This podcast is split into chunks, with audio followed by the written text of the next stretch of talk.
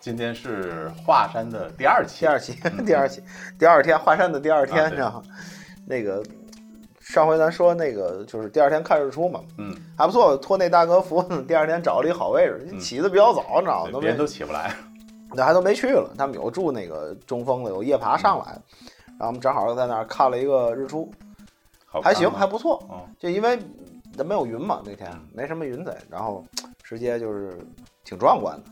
啊，不像泰山，我不明白为什么都在泰山看日出，华山其实都差不多吧。他们要到了泰山，肯定就在泰山看啊。对，到华山就在华山看，是吧？对吧？科学。然后底下能看见黄河，然后能看见那个什么，其实挺好的。应该不是黄河，后来查了一下，应该可能是渭河。当时以为是黄河了。然后 等于从东方上可能就一个景点，嗯，就是日出，东风地道。华山东峰，华山东峰，东峰就这一个景点，但从从第二就是头一天从中峰走到东峰，真的也就走了十几分钟，就特别近，拐个弯过来就是。然后在那看完日出以后，就到了一个比较有名的景点，嗯，鹞子翻身。这不是个这个武林绝学吗？对对对，它有个地儿叫鹞子翻身。嗯，这鹞子翻身呢，大概是个什么什么地方呢？就是从那个山上。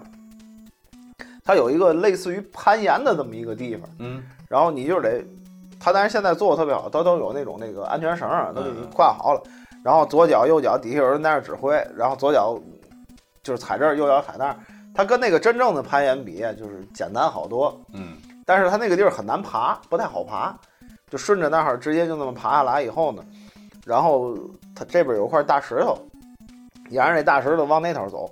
它有一个所谓叫最孤独景点，是个亭子，就在那山的那个边儿上吧，就悬崖的头上修了一个小亭子，这亭子叫下棋亭。这个传说就是当年那个那个那个赵匡胤在这儿下棋，跟神仙下棋，然后把这个华山输给人家，就说我要是。当时他不还是小混混呢嘛，然后神仙在那下棋，就跟他，他就跟他下，然后那个神说你输了怎么办？说你要什么我给你什么。神说我就要这个华山，拿走吧，那拿走吧，反正也不是我的。他要是小混混，他什么都没有。没想到后来他就是当了皇上了嘛，就就是把华山输给人家。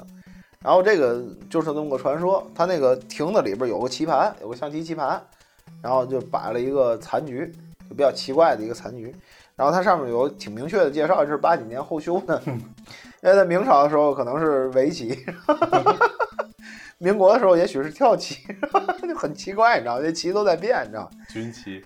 宋朝的时候可能没有象棋，还没有象棋，然后就修了这么一个，然后在那看了看，因为实在是花了钱下来的，你知道又不舍得走，在那多待了一会儿。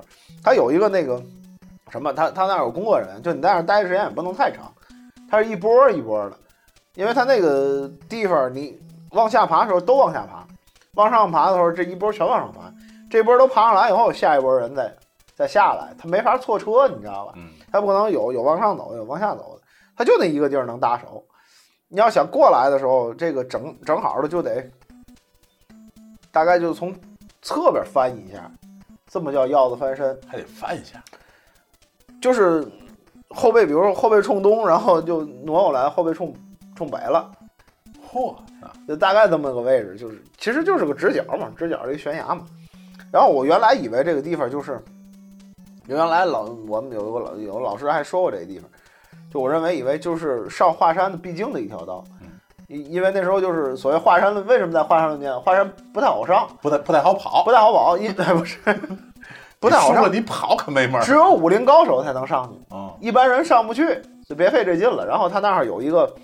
就是可能需需要一定武术技巧的地方，你知道吗？左脚踩右脚完，然后这么上去叫腰子翻身。我以为是个必经之路，后来其实不是，就是一个那个一个景点儿，然后下去到那边是个那个那个叫什么，那个那个那个下棋亭，嗯，然后就就就完了。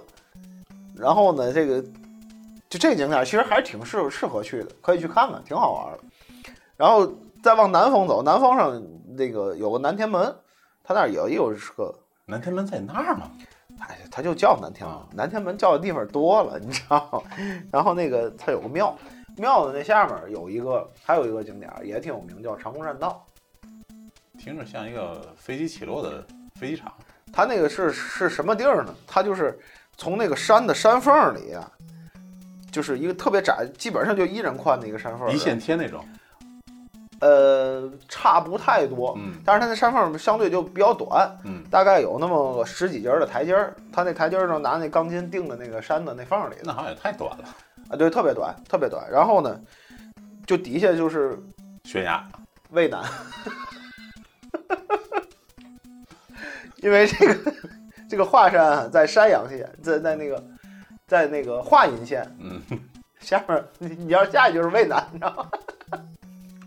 倒是方便，倒是特别便。方便。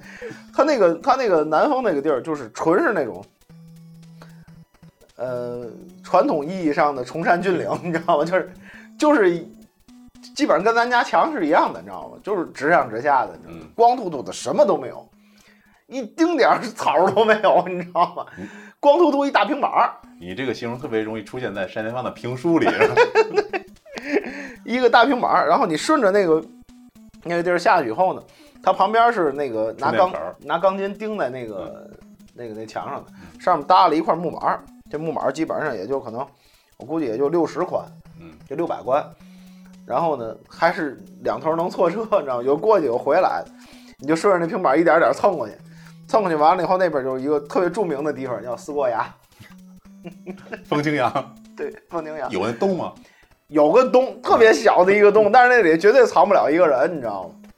然后他那个主要是，主要那个四国崖在看什么？你上那四国崖上往上一抬头，他那山上面就是横着探出来一块石头，那石头下面有个字儿，然后就是据那个那个相关人员说吧，就是因为他有带团来的，嗯，带团来那导游就不下来了，就你自己过去玩吧。他说啊，导游说了，这个字怎么怎么样，就是没有人破解这个字是怎么写，过去人是怎么写上去的，因为没有那种架高的设备嘛。但是明显那个字是新写的，建建国以后 就特别新，你知道吗？刚漆的漆，你知道吗？感觉 英文的，你你别说那个字了，你知道吗？就长湖栈道上还有摄像头呢，你知道吗？我都特别佩服我这些同行到底是怎么干的，我做的特别好。把那个山啊，就是骑了一个缝儿下来，然后把那线埋进去，然后拿水泥糊上，你知道吗？跟那一样一样的，嘚儿探出来一球衣，你知道吗？完了以后，你在那儿从那儿回来的时候，他那儿给你照相，一张七十块钱。我在那儿照的时候，正好赶上太阳照 照过来，然后我在那儿闭着眼睛乐一个，我采取了一个特别奇怪的姿势。后来我看了看那张照片，死了吧？我就想顺着那儿扔下去就算了，你知道吗？然后就特别奇怪，你知道吗？然后哎刚才说一个，就是说怎么怎么知道这底下是渭南？嗯，这个事儿 也掉下去过。不是这个事儿也特别有意思，你知道吗？这个这个就是你从那个北峰往中峰爬的路程中，它有一个景点儿，嗯有一个地方叫韩愈投书。没听过，韩愈知道吧？就是唐宋八大家，韩愈、柳宗元啊，假装知道对是他是他啊，苏辙、苏苏苏轼、苏洵嘛，唐宋八家，韩愈。韩愈家有个亲戚特别厉害，是个神仙。哎，你看这个奇怪的姿势又增加了，你知道吗？韩愈有一个侄子，有的说是侄子，有的说是侄孙子，是韩湘子。这这能 这能联系到一块儿？对，真的真的是韩湘子，就是韩愈有一个嗯，有一个亲戚是韩湘子，咱们节目非常的科学啊。特别有意思一个事儿。完了以后呢，这个韩湘子呢，他知道这个他韩愈在朝里当大官嘛，嗯当丞相嘛。后来他就是这个因为政治斗争下野了，被被排排挤出来，下野在家里特别郁闷。嗯然后呢，韩湘子知道这事儿呢，说我带你去玩去吧。嗯然后那个咱出去散散心，你别在家里那么闷着，特别没有意思。然后我们准备去华山玩儿。嗯然后呢，他是和铁拐李就带着这个这个韩愈就上去了。铁拐李好腿脚啊。他们俩是神仙，人家就腾云驾雾上去了，上去玩了一圈儿，都挺开心。完了以后，这俩神仙呢就特别不靠谱，把韩愈一个人扔那儿就回去了，就走了。好朋友，韩愈这这我怎么下去？你知道？他就从山上往下爬，然后爬到这个 这个这个就投书的那个地方，就觉得我我不行了，我可能要死在这儿。我觉得我可能会会死在这儿。然后他就写了一封书，说我是韩愈，我让我侄子给绑上来了，我现在不行了，我可能要死在这儿。给我打五百块钱。你们你们有没有人救我？我手机号是多少？大概就写了这么一个东西，然后就往下一扔，然后就在山上等死。他那个因为华山在那个就是华阴县嘛，然后是渭南县捡着了这个东西。就为什么说底下是渭南呢？因为渭南县捡着了一个。你看大官在上上面困着，走不了了。虽然说下野了吧，但是他比县长强多了，是不是？就派了一队官兵把韩愈给接下来了。就这么着 留着这么一个典故，你知道，就是说这个这个故事告诉我们一个什么道理呢？就是说，如果你的亲戚有一个亲戚特别厉害、特别牛的话，尽量也不要完全依赖于他，你知道吧？因为人人可能很牛，但人品可能不太靠谱。尤其那是那些带你爬山的亲戚，对，直接飞上去了，这个倒省事儿，你知道，爬是爬上去了，下不管了，你下下管那个。你把腿放这儿，照个相就下来了。所以这个故事就告诉我们这么一个道理：神仙有时候也不是特别靠谱，知道吗？可以联系咱们的诈骗节目一块儿听。这个 我还想子打钱。完了以后呢，咱接着说这个长空栈道。长空栈道，你等于从四过娃出来以后，也就没什么了。然后我我当时就是爬这个长空栈道，是我们四个人嘛，其中有两个哥们儿先去的。我嫌人多，嗯，也包括起得早，我有点累了。我跟另外一个哥们儿，那哥们儿恐高，你知道吗？我们俩在外面。恐高还爬什么山啊？不是，他那个爬山问题不太大。那个长空栈道确实吓人，它就是一个墙上钉了块板儿，你那么走过去，你知道吗？就是不能不能低头看。对，低头看就死了。对对对对对。然后那个我就找了个地儿，我们俩找了个长椅在那儿歇着。歇着完了以后，等一会儿他们俩出来的时候，我发现人少点了。我说你们俩等我一会儿，然后我转一圈，我转一圈，我很快就回来。那哥们还是不去，你知道？等我出来的时候，我发现他们仨碰见那个，就我们一开始爬山那俩小姐姐了。哦，就那个学医的那两个小姐。啊，对对对对对。然后五个人在那打扑克牌，把我们水都给输了，输了输了五六瓶水，你知道吗？华山上卖水十五块钱一瓶矿泉水，你知道吧？然后输了五六瓶。这两个色货成功了吗？没有。然后后来人家就拿着我们的水愉快的走了。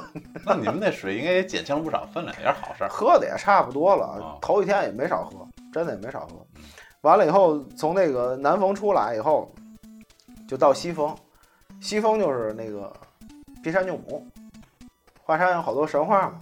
劈山救母，沉香。哦哦，沉香差。宝莲灯，对吧？三圣母，杨戬。就这么一个故事，大伙儿都知道。哎，对对对对，大伙儿都知道。这故事就不讲了。他那儿有个大斧子，铁的，然后呢有一块挺大的石头是裂开的，然后我不知道这是后做的还是什么，应该不是后做的。也是建国以后。谁那么谁那么闲咧，弄块大石头掉那上面，可能就是自然的现象，它那块就开裂了。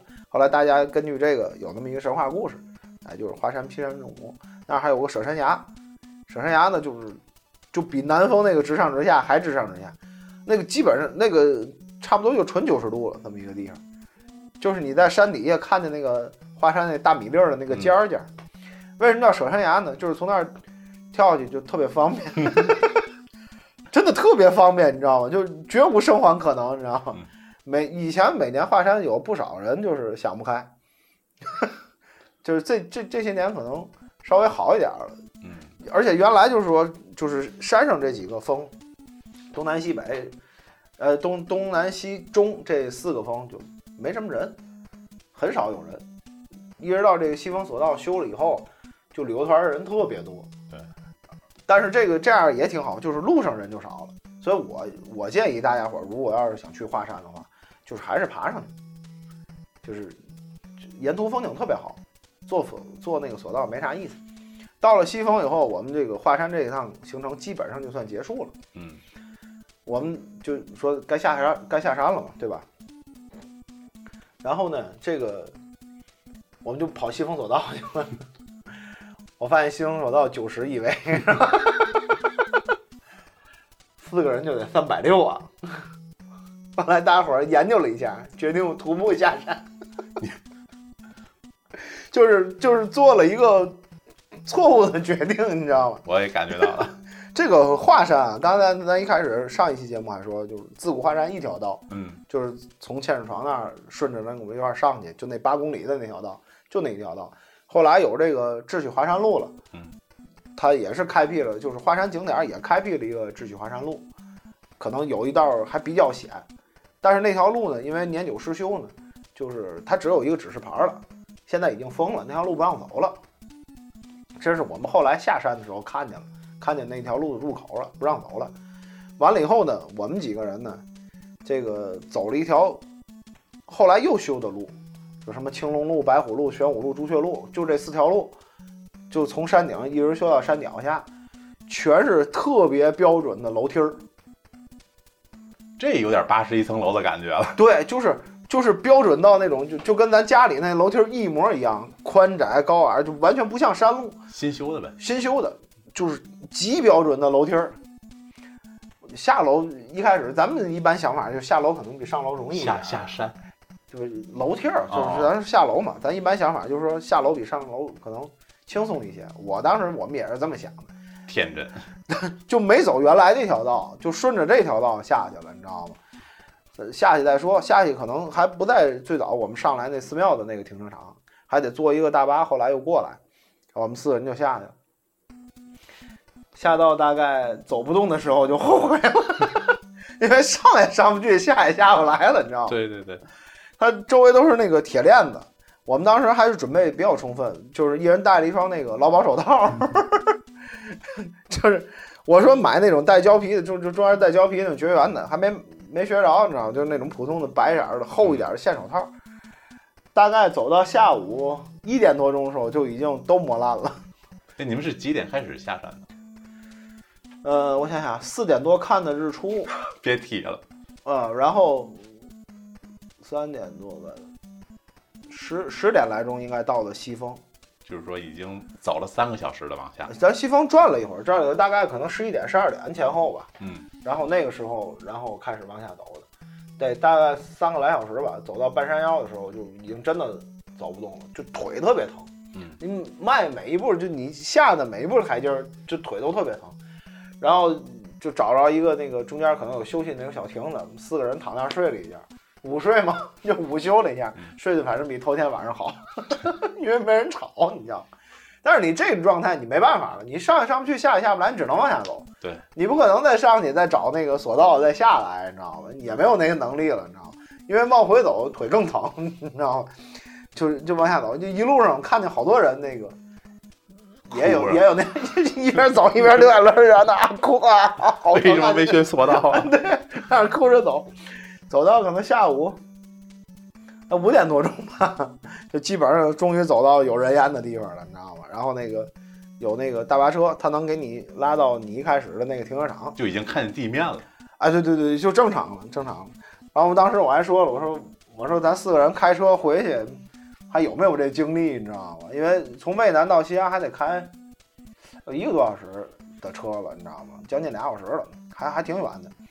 然后我们那个分包，哎，没问题，我来吧。我说你不行，咱俩就换，你知道吗？嗯因为四个人都会开车嘛，我说咱倒着开。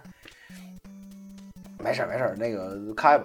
等我们到那个车的那个位置的时候，就是所有的包里都空了，一人手里拿了半瓶水，那这就卡的是这个量，你知道吗？就就就剩下的全喝了，你知道吗？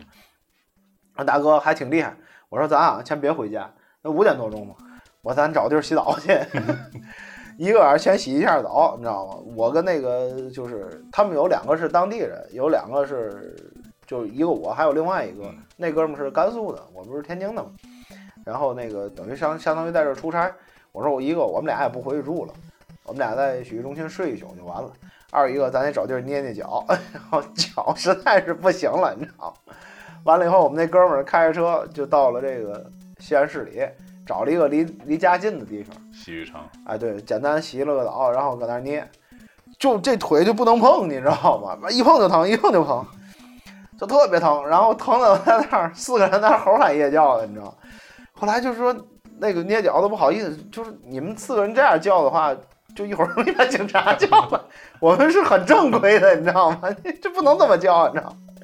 然后他那儿有那个小零食，就是那种青豆啊什么乱七八糟，一人嘴里塞了一袋，咬住了啊，不许嚼，摁了摁啊，没没没怎么放松。但是我觉得如果要不摁的话，可能更不行。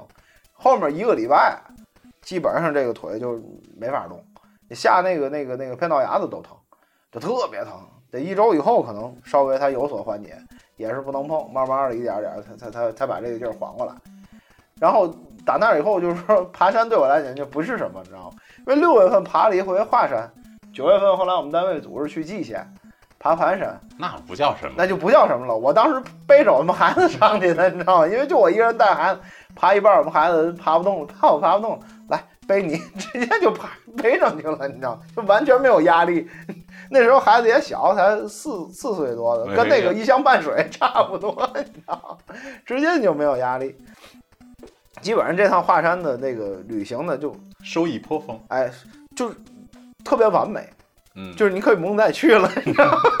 因为你想那个爬上去了，爬下来了，山爬了，对吧？对，这个日出也看了，嗯。日落也看了，嗯，就是没睡觉，呃，睡觉都无所谓了，是在哪儿都能睡，对不对？咱就是旅行，然后这个这个呃，主要这几个景点儿，一个鹞子翻身，一个是那个长空栈道，就是就最有名的两个景点儿都去了，皮山救母也看了，除了索道没做，这其他都齐了。然后后来我们几个人坐一块儿，我说咱那个就是基本上总结总结，一个就是水，确实得带水，华山水特别贵，他卖什么东西都特别贵。你知道吗？虽然说有这个索道了，但是相应的这价格也比较高。头几年我记得那时候当时就报过，说那个华山上水卖太贵，十五一瓶。嗯，诈骗，我们当时也问了问，那个没有那么贵，但是基本上南天门那儿卖十块十一，差不多是这么一个价，就康师普通那种康师傅水。两块钱那种，呃，现在好像很少有卖两块的吧，好大部分也都是卖一块了。嗯，它它基本上卖十块，就挺贵的。然后那个水的话，能自己带就自己带。夜爬华山就没必要了，确实没必要。就是下午两三点去，就是一两点去，那个时间段应该是最好的。这个在山上找一个小旅店住一下。如果你要是说人多的话，就是或者不愿意住住旅店，就觉得他那条件不是特别好的话，就是搭个帐篷，可以带个帐篷去。就后来我们看见那个北京那个那大爷大爷了，他就在那个他在北峰上住旅宿，等于我们直接从西峰往下下的时候，他是直接就到了西峰，我们他往上上，我们正好又碰见，他在那儿住了一宿。晚上我问他，我还问问他冷不冷，他说有睡袋还可以。夜里反正风挺大的，嗯山上一般都比较冷，对一般都比较冷，所以所以这个就是说，就我这个路线，我觉得还是比较好的。就是下来的时候就别再走，尽量还是就是坐索道下来，你知道吗？别费这劲了，你知道吗？因为你要是不坐索道的话，这腿真受不了。你上山，你像上了一天山都没觉得腿疼，嗯，下山疼了一个礼拜，就是真的，他这个膝盖的这个这个这膝盖以下的这块小骨骨这块特别特别疼，根本就受不了。然后那个还有一个就是这个，尽量不要跟小 小姐姐打扑克牌，你知道会把水射了。好奇怪的奇怪，这个这几个人这几块料啊，还有一个就是这个恐高的时候，尽量大家伙还是别去。嗯这个华山其实后来我们从就是尤其那个长空栈道，嗯就是我后来从那哪儿回来的时候，正好没多长时间，长空栈道上有一个大哥自杀。就是你们去的当天，对，不是不是当天，是后面过了可能大概一两个月的时间吧嗯，然后就推送了个新闻，然后就是他那个不是上边有上头嘛，嗯，然后那个大哥就把那钩子解下来，然后反过来特别从容的就蹦下去了，然后看得我心惊胆跳的，你知道吗？就特别吓人。哦，还有一个特别好玩的事儿，就是如果你要是比较害怕长空栈道的话，怎么办？你又想照一张那我在长空栈道上的照片儿啊，就是你进长空栈道之前的那个地方，就是你卖票的那个地方，嗯，有个绿幕，你可以在那儿摆一个动作，就任何一个动作，你蹦起来也行，嗯然后你跳起来也行，你来个小二飞也行，你知道吗？来个鹞子翻身，对，你想来个什么动作都可以，它可以给你捕捉下来，然后那个 通过绿幕给你避过去，你知道，跟真的一样，特别真，而且那个那个那张照片特别好在哪儿？栈道上除了你没有别人。不可能，根本就对啊，因为不可能有别人啊，对吧？因为他他是 P 过来的。你要是正常景点儿的话，不可能没有别人。对，我全是人，你知道吗？然后然后那张照片特别干净，你知道吗？特别漂亮，风景也很好，什么不管是这个光照啊，还是什么，都特别好，都都特别完美，你知道吗？所以如果要实在是不敢去，又想照张照片的话，可以选择那个，那个也特别好，你知道吗？这是科技解救人类，你知道吗？如果大家有朋友看见别其他朋友给你发过来这个栈道啊，他自己照的照片儿，对，你们就可以去戳穿他。对，你就知道这个照片是怎么来的了。去还有一个就是去去这种旅游景点儿，就特别有名的旅游景点儿，嗯，千万别赶上什么十一啊、五一啊，错峰，哎，错峰一定得错峰，你知道吗？这个我们去的时候赶上了一个星期六，嗯我是星期五走的，因为还得上班嘛，赶然后星期六下来的，就星期六那一天人就特别多，都是旅游团上山什么的，那人已经就就很多了，尤其是顺着索道那块儿上来的，所以就是说，呃，旅游体验就不没有头一天好了，没有星期五那天好了。嗯如果你要是再赶上十一，你看不见什么险，就没有体验了，对你没有体验了，你只能看见前面那人后脑后脑勺，就只能看，见人流了。你只能看见那个，千万不要那个什么那个那个那个赶上这种出行高峰吧对，你问问费用吗？嗯，你不想问问费用吗？哦那你们这一趟是花了多少钱？这个其实没多少，就是说，没坐没坐那个缆车吗？哎，对，因为没多少少钱。那个水什么的，这都在山底下买，在超市买的，很便宜。那就那种平价十几块钱一箱，一趟。然后开车的话，可能有个高速费，也没多少钱，几十块钱。嗯，华山的门票是一百八，就是一八一个人年的时候，可能现在也是这样，好长时间没涨价。它是五 A 级景区嗯，它不能随便涨价了。这个门票是是两天吧，是三天的门票，嗯，不是不是一天的门票。嗯然后就是你从前面打卡就上去了，它那个一百八十块钱这里边有个保险啊意外险吧？啊，有个意外险，然后那个而且它是实名认证的，也就是说如果你要是去的话，你得那个就是拿身份证，而且还得录指纹。因为比较危险，对啊，原来比较危险，尤其像那个那个他那儿就是从北风往西方走，有一地儿叫牛背梁，然后你在那个金锁关上正好能看见牛背梁，就跟那个水牛背一模一样，前面有个脊，然后它们上面有一道一道，一道两边是坡的那种，对对，两边是坡，然后那坡上还有那么一道一道那样棱的，听着好吃。哎，就看着特别好吃。它是怎么着？它也是那个就是地壳运动形成的。嗯，然后它那块儿呢，原来的话只有一条锁链，中间那路还特别窄，就是扶着那个锁链一点点过去，这底下就是另外一边就是就是悬崖，就是后来是怎么回事？后来是那个汶川地震的时候，因为山上有好多人嘛，下午两点多钟，然后那个有一个人就掉下去了。当时地震的时候还是晃的还挺厉害，华山上。然后呢，说是是华西医科大是有一些学生就手拉手做了一个那个人墙，哎人墙，把它给给兜住了。嗯，就从那以后，把那牛背梁的那个路可能又做的宽了一些，然后这边也加了一条锁链，就看着没有原来那么险了。以前的话说那个地方应该是相对应该是最险的一个地方，就是特别危险。原来的话，据说每年华山上都得出点事儿，但是这近五六年的话，安保措施也好或者什么也好，你像 WiFi 都 WiFi 摄像头都特别好。我后来还打听了一下，是我以前说是还是我们单位做的，就是但是不是一个部门啊，然后是他们当时做的这个东西。然后说有一次上山以后，发现 有一个设备没带，开车又下去了，就拿了一个东西来回来去俩多小时。当时他们有一条路是是是直接能那个，他们当时坐索道啊或者什么的，可能相对还方便一点。便宜一点。对，就装那个摄像头嘛，反正也也是挺有意思的。然后等于门票是一百八，住宿我们花了一个人花了一百六，你们那是最最便宜的那个档，这个我还不知道能不能有更便宜的。后来因为就没再下心去找其他的地方。如如果你要是带帐篷的话，应该就它那上面也没野兽，嗯，你你山上没有野兽，它那山好像就没有野兽。野 野兽都掉下了。对，它它整个就是一个花岗岩顶下来，周围没有跟它一样的山，可能就是当时形成这么一个东西，然后地地下运动时候给嗯，给撞上来了就完了，跟根针一样。可能就是鸟啊、蚊虫之类的，哎，对对对，蚊虫相对也还好一点儿，也都掉下去了。两千多米，它也两千二百多米也不算低了。完了以后，那个鹞子翻身和那个长空栈道可能一个是七十，那个就是长空栈道还有鹞子翻身这俩，那个可能一个是是五十吧，是一百，我想不起来了。也不贵，也不算特别贵，还可以。